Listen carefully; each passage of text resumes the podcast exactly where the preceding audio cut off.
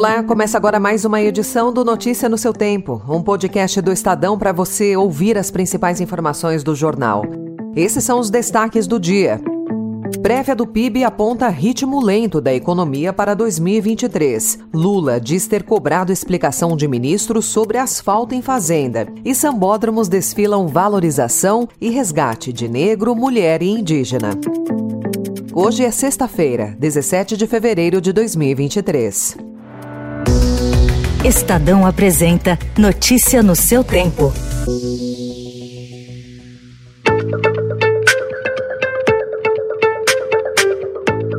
A economia brasileira encerrou 2022 em ritmo de desaceleração e, segundo economistas, a tendência se mantém para os próximos meses, como consequência da taxa de juros. O índice de atividade do Banco Central aponta que a atividade econômica do país recuou 1,46% no último trimestre do ano, na comparação com os três meses anteriores. Apesar disso, o IBCBR subiu 0,3% em dezembro. Economistas, porém, afirmam que a alta foi pontual as vendas no varejo caíram 2,6% em dezembro, na segunda queda consecutiva, enquanto a produção industrial teve variação nula e o volume de serviços cresceu 3,1%, de acordo com dados do IBGE. No ano fechado de 2022, o resultado foi uma alta do PIB de 2,6%.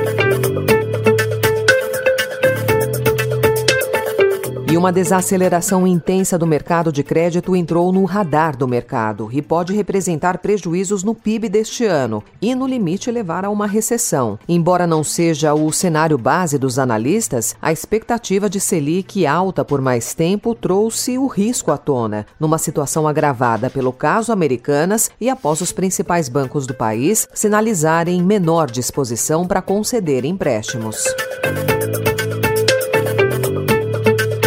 O número de inadimplentes no país voltou a crescer em janeiro de 2023, chegando a 65 milhões de pessoas devedoras. Foi uma alta de 0,56% em relação a dezembro de 2022. Os dados são do levantamento realizado pela Confederação Nacional de Dirigentes Logistas e pelo SPC Brasil.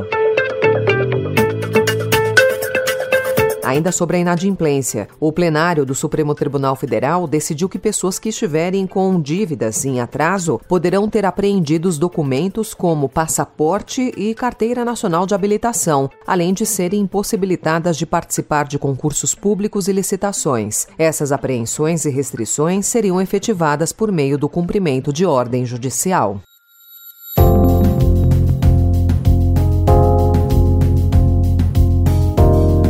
O presidente do Banco Central, Roberto Campos Neto, acertou na noite da última quarta-feira, durante um jantar com o senador Vanderlan Cardoso, do PSD de Goiás, a ida dele à Comissão de Assuntos Econômicos do Senado, no começo de março. Vanderlan, que será o presidente da comissão, disse que a autonomia do Banco Central é ponto sacramentado e que o jantar foi uma forma de demonstrar apoio ao chefe da autoridade monetária. Nas últimas semanas, o presidente Luiz Inácio Lula da Silva tem intensificado intensificado as críticas ao nível da taxa básica de juros do país.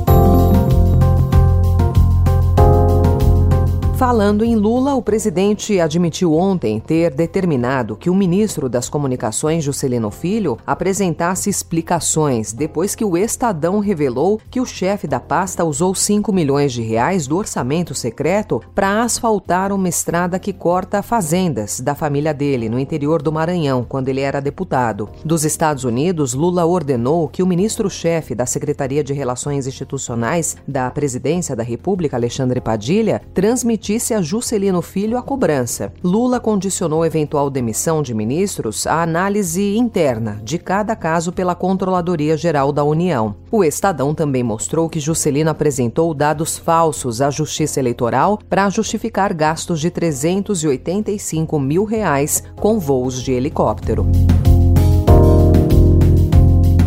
O Estadão também informa hoje que a antropóloga Beatriz de Almeida Matos vai chefiar a diretoria responsável por povos indígenas isolados e de recente contato no Ministério dos Povos Indígenas. Ela é viúva de Bruno Pereira, que foi assassinado enquanto trabalhava com indígenas no Vale do Javari, na Amazônia, em junho de 2022. A região é considerada com a maior concentração de comunidades isoladas do mundo. Desde que o homicídio ganhou repercussão nacional, Beatriz tem participado de debates debates, alertando para a escalada da criminalidade no Javari.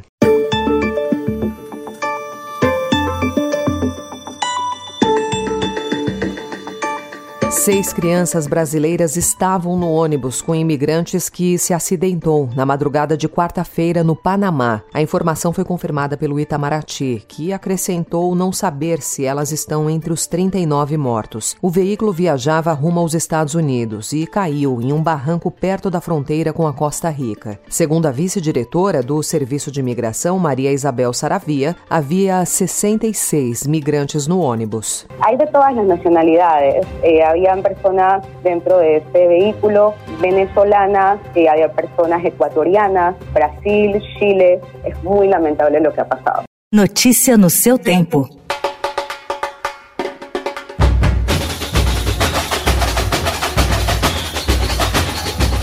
O Carnaval de 2023 será marcado por histórias que nem a história conta. Escolas de samba do Rio de Janeiro e de São Paulo apresentarão enredos dispostos a reverter apagamentos históricos, valorizar a ancestralidade e mostrar o protagonismo de negros, mulheres e indígenas em diferentes momentos, com temas que vão da primeira mulher negra a publicar um livro no Brasil ao samurai africano que se tornou herói no Japão. Os desfiles dos grupos especiais ocorrem a partir de hoje na capital paulista sexta e no domingo na Carioca.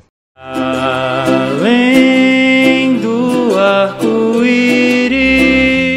quem não quiser curtir o carnaval, mas continuar de perto do universo da fantasia, uma boa opção é a peça O Mágico de Oz, que ocorre neste fim de semana em São Paulo. O espetáculo foi um dos primeiros grandes musicais que estrearam no Brasil em 2003. Além das duas décadas da primeira montagem, a produção também celebra os 100 anos da atriz Judy Garland, completados em 2022, intérprete de Dorothy no filme de 1939. No palco, a montagem conta com telões de LED e equipamentos em 4D que simulam efeitos especiais. São quase 200 profissionais, sendo 50 deles atores e técnicos. Mais informações você encontra em vibrasaopaulo.com.